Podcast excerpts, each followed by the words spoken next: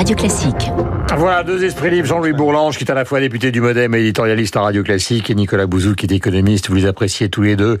Et maintenant, nous mettons les pieds dans le plat. Cette affaire Lambert est devenue une affaire politique avec déclaration du Vatican de François-Xavier Bellamy. Et je sais, mon cher Nicolas Bouzou, qu'il va falloir effectivement dire ce que l'on pense, que cela vous gêne. Oui, bien sûr je suis un libéral, je pense que ces, ces questions procèdent vraiment de, de l'intimité, de la vie personnelle, du droit.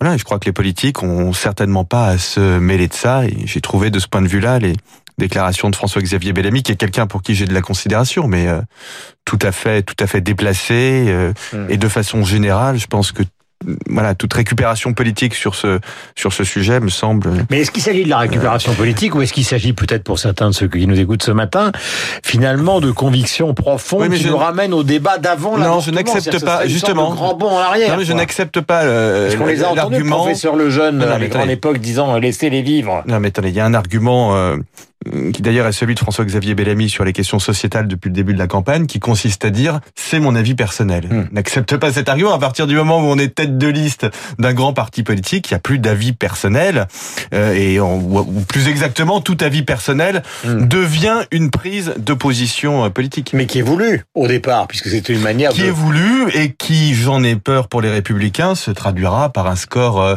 hmm. extrêmement faible dimanche. Je rappelle quand même que François Fillon a carbonisé, carbonisé à la fin de la campagne présidentielle a fait 20%. Le sondage ELAB de notre ami Bernard Sananès hier soir devait donner les Républicains à 13 ou 13,5%. 7 points de différence mmh. après une campagne qui a été incroyablement difficile pour François Jean-Louis, cette affaire est effectivement douloureuse. On écoutait tout à l'heure euh, Bruno Bonnel parler d'une affaire similaire le concernant. Euh, mais c'est devenu à la fois philosophique, politique et, et embarrassant.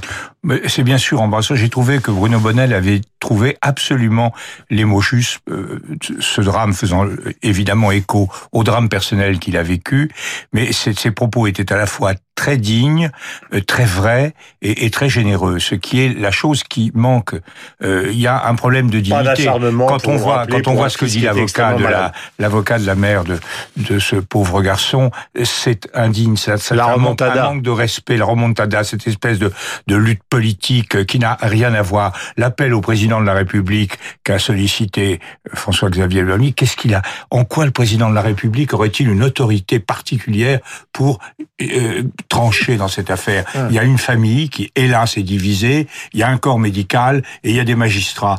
Tout le monde est embarrassé. Comment voulez-vous ne pas être embarrassé devant une situation aussi pénible? Ce qu'a rappelé euh, mon collègue Bonnel et qui est très juste, c'est que des enfants ou des, ou des adultes placés dans cette situation mmh. sont des êtres souffrants et qu'il faut d'abord penser, et c'est l'affaire du cercle étroit qui s'occupe euh, de cette de, de ce de ce de, de ce, cette personne de, de le savoir. Il faut d'abord penser à la souffrance mmh. de l'individu. Et je crois que de ce point de vue-là, moi, je reste très attaché à la loi Leonetti, qui est une loi de prudence et, et de sagesse. Et je trouve que c'est indécent d'avoir toute cette sortie politique et d'en faire une espèce de combat emblématique mmh. autour de ce malheureux. Euh, je regrette je... beaucoup et je, je, comprends très bien la, la souffrance du, euh, du neveu, euh, de la, la femme de, de, de, de, de Monsieur Lambert. Je trouve que c'est c'est c'est c'est quelque chose effectivement de tout à fait de tout à fait horrible. Et personnellement moi je suis évidemment euh, mais j'ai pas à le dire. Je suis évidemment favorable mais c'est pas mon problème. Mm. c'est mon problème mais c'est pas moi qui peux apporter la solution à ces choses-là. Jordan Bardella sur Europe 1 il y a quelques instants. Quelles conséquences pour Macron s'il perd? Nous parlions de ça tout à l'heure avec Emmanuel Bargon. Voici la version donc du leader de Rassemblement national. Je veux dire du tête de liste il acte le fait que c'est un référendum en se comportant en chef de campagne de la République en marche, en mettant de côté sa candidate notamment sur les affiches de campagne. Donc si euh, nous arrivons en tête, déjà il devra apprendre l'humilité parce qu'il a traité le peuple français avec arrogance et mépris depuis son élection. Deuxièmement, il devra renoncer à toutes les réformes antisociales qu'il s'apprête à mettre en œuvre si la République en marche arrive en tête, c'est-à-dire la réforme des retraites, la remise en cause des pensions de reversion et la réforme de l'indemnité chômage. Et ensuite, il devra, dans un troisième temps, s'engager à ne plus accueillir de migrants parce que c'est ce que souhaite aujourd'hui une majorité de Français. Voilà, donc Jordan Bardella, il faut être honnête, hein, dans le monde des responsables politiques, Jordan Bardella, on l'avait pas vu arriver, il fait démontre à 23 ans une assurance, une agressivité qui est quand même euh, à l'opposé de ce que démontre Madame Loiseau, c'est-à-dire une sorte d'errement permanent, même si... Que Madame Loiseau soit pas aussi agressive que Monsieur Bardella. Mais je veux dire en termes des... Non mais je suis pas du tout en train d'applaudir l'un et de stigmatiser l'autre. Mais, mais vous savez très bien qu'en termes d'efficacité politique dans la dernière ligne droite, lui c'est du Tarantino. Ce qu'il dit. Oui, c'est possible. Ouais, non mais Nous, possible. sur- on essaie de faire du Franck Capra.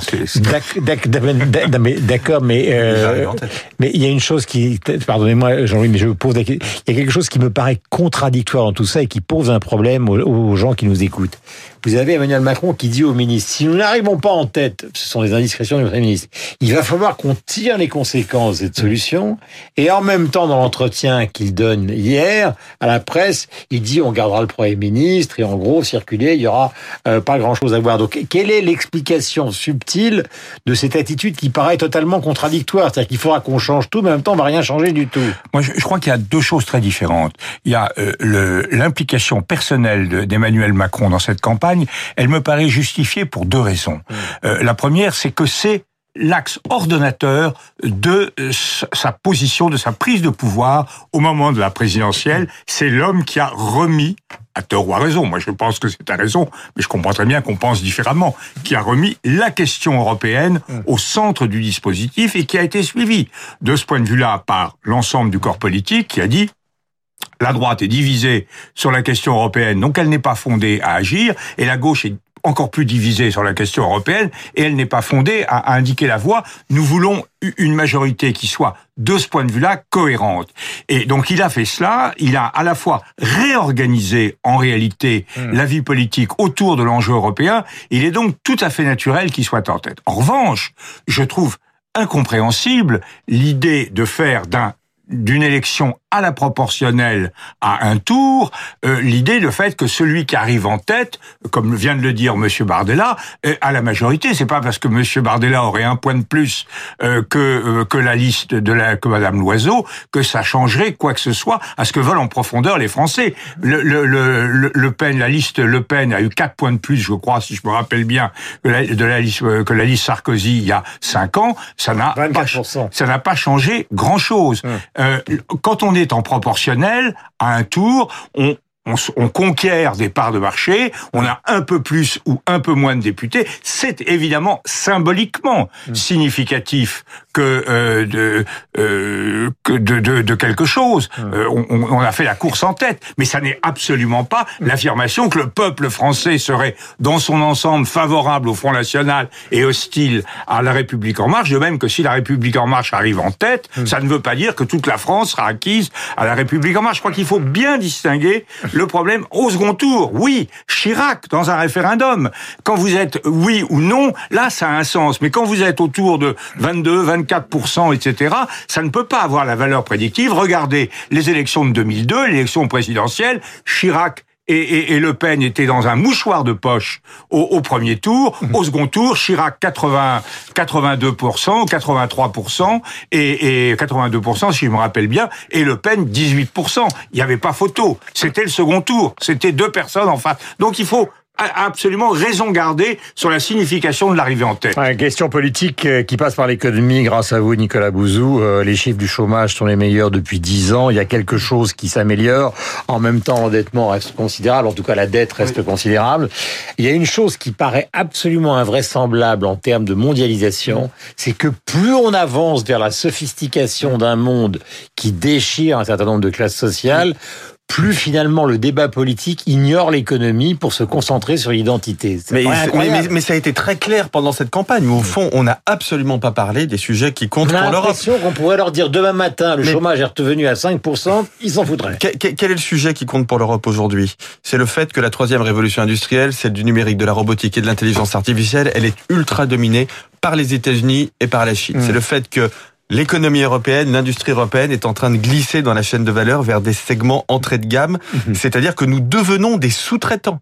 Mhm. Derrière ça, il y a une question de civilisation, parce qu'on ne peut pas sauvegarder la civilisation européenne si on n'est pas puissant du point de vue technologique et du Mhm. point de vue économique. Donc mais on ça, peut ce pas sont les économistes, me- les élèves des grandes écoles, les patrons qui tiennent ces discours-là, mais vous savez très bien que ce que vous êtes en train Oui. de dire est totalement absent de la campagne. Oui, mais c'est absent, non pas parce Enfin, que en non, pas- non, non, c'est absent de la campagne, c'est quasiment absent. J'ai lu les programmes, euh, je les ai trouvés, pardon Jean-Louis, mais mauvais, tous mauvais. J'ai quand même ma préférence, mais si je prends les deux listes pour lesquelles je suis susceptible de voter, c'est-à-dire La. République en marche et les Républicains, je pense que ce sont des, des programmes qui effleurent à peine ces sujets avec deux obsessions. Une obsession chez les Républicains qui est l'obsession de l'immigration et de la protection et une obsession au sein de la République en marche qui est l'obsession de l'écologie. Entendez-moi bien, ces deux, obsessions, ces deux thèmes sont Mmh. parfaitement légitimes, mais les- les- réduire le débat à ces deux thèmes sans aborder ce qui permettra d'avoir une Europe qui, qui protège ses concitoyens ou ce qui permettra de lutter contre tard, les dérèglements Nicolas. climatiques. Enfin, vous qui Ah, d'accord, mon métier, c'est d'accord, mais c'est trop mais- tard. Alexandre dit que la capitalisation, en termes justement de création de grands groupes qui pourraient lutter contre les Chinois et les Américains, c'est terminé. Non, non, fini, je pense qu'il y a quand même, non, non, je pense qu'il y a quand même des sujets. Moi, je soutiens, par exemple, avec beaucoup d'ardeur, l'initiative franco-allemande d'Airbus des batteries. je pense que c'est très important. Je pense, moi, le libéral, qu'il faut mettre beaucoup d'argent public là-dedans, parce que nous avons énormément de, de, de retard. Et je pense que la partie n'est pas quand même complètement jouée. Regardez les tensions très importantes aujourd'hui entre la Chine euh, et les, et, et les États-Unis. Bon, Il y a une je- je- fenêtre. je- Il y a, il y a une toute petite, il y a un trou de souris. Mais en même temps, notre responsabilité, c'est de faire en sorte qu'on essaie de passer par ce trou de souris. Je voudrais qu'on écoute François Hollande sur BFM TV. C'est l'avantage d'écouter les revenants. Qu'est-ce que c'est que l'incarnation? C'est de, de pouvoir représenter tous les Français, qu'ils vous regardent comme étant leur président. Et pour cela, il faut euh, montrer euh, de la compassion quand il y a des événements graves, il faut montrer de l'autorité quand elle est appelée, et il faut montrer de l'humanité. Et peut-être ce qui a manqué ces derniers mois, c'est cette dimension humaine de l'action publique. Voilà François Hollande qui n'a pas été capable de se représenter et qui donne des leçons à tout le monde. Mais enfin, ça, c'est une autre histoire. Moi, j'ai une question pour vous, Jean-Louis. Un peu euh, sur le chemin. vous. Je vous écoute, Guillaume, avec beaucoup d'intérêt. Euh, c'est la dernière question est importante. Puisqu'on a voulu le quinquennat, est-ce que ça ne veut pas dire que toutes les élections intermédiaires ne servent à rien finalement? C'est-à-dire que la France respire présidentielle, comme les législatives sont dans la foulée, on aura beau consulter les gens entre euh, les différentes euh, euh, les différents rendez-vous fondamentaux que sont présidentiels et législatifs couplés, ben, finalement les gens s'en foutent et c'est ce qui explique, je pardonnez-moi cette expression, c'est ce qui explique l'abstention terrible qu'on va connaître dimanche.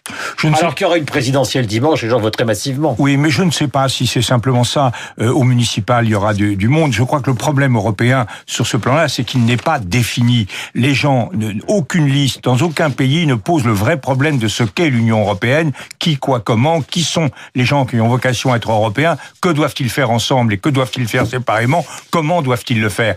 Ce- je crois, euh, euh, par rapport à ce que euh, vient de dire mon, mon, mon camarade, Nicolas Bouzou. oui, je sais qu'il s'appelle Nicolas Bouzou, mais c'est aussi mon camarade. Je, je crois que les, les thèmes de l'immigration et, et, et les, les thèmes de l'écologie sont très importants. Je crois, comme lui, que le thème de la, la, la présence de, de l'Europe en tête de, de, de- des grands combats technologiques et, et économiques de demain est fondamental. Mais je crois qu'indirectement, ces choses-là sont présentes. Parce qu'au bout du compte, derrière ces polémiques sur le parti de l'étranger, on voit bien qu'il y a ceux qui veulent que l'Europe se rassemble face à un monde qui est menaçant, où nous avons euh, Hum. des adversaires déterminés avec les Russes, des partenaires envahissants avec les Mais là, Chinois. vous faites du Macron. Un, un- un grand allié, Vous oui, mais bah, je, je fais un grand allié qui n'est plus notre ami. C'est terrible d'avoir pour allié quelqu'un qui n'est pas votre ami. C'est quand même euh, Trump. C'est quand même une C'est la première Mais fois. un- je l'ai dit à Emmanuel Oui, mais Vargon. quand vous voyez- c'est quand même l'échec de Macron. Non, c'est pas l'échec de il a- Macron. Il a tout fait Mais non, pour séduire Je suis Trump. pas d'accord avec vous. Eh ben, fait. euh, C'est pas l'échec de Macron. Macron, euh, Emmanuel Vargon vous a très bien répondu en disant il a, c'est un allié. On a commencé par essayer de faire des choses. Maintenant, on sait bien qu'il faut se mobiliser. Et quand vous voyez l'affaire Strache en Autriche, je trouve qu'elle est absolument emblématique. La vidéo de- parce qu'on a un homme, voilà un homme qui incarne les trois problèmes de, de, de, de l'extrémisme. Un, c'est un homme qui n'est pas démocrate. Deux, c'est un homme qui est mafieux. Or, le grand danger de tous ces populismes, c'est les liens avec la mafia. Et trois, c'est un homme qui roule pour une puissance étrangère et pas très amicale, qui est la Russie. Et c'est quand même ça l'enjeu. Merci à tous les deux, Nicolas Bouzou et donc Jean-Louis Bourlange, La Passion ce matin sur l'antenne de Radio Classique. Et en direct, le suicide de notre bien-aimé réalisateur Thomas, car nous avons légèrement euh, débordé. 8h59, voici le journal, la météo, Laurence Gontier. Et nous avons retrouvé Franck Ferrand, car je viens de payer la rançon.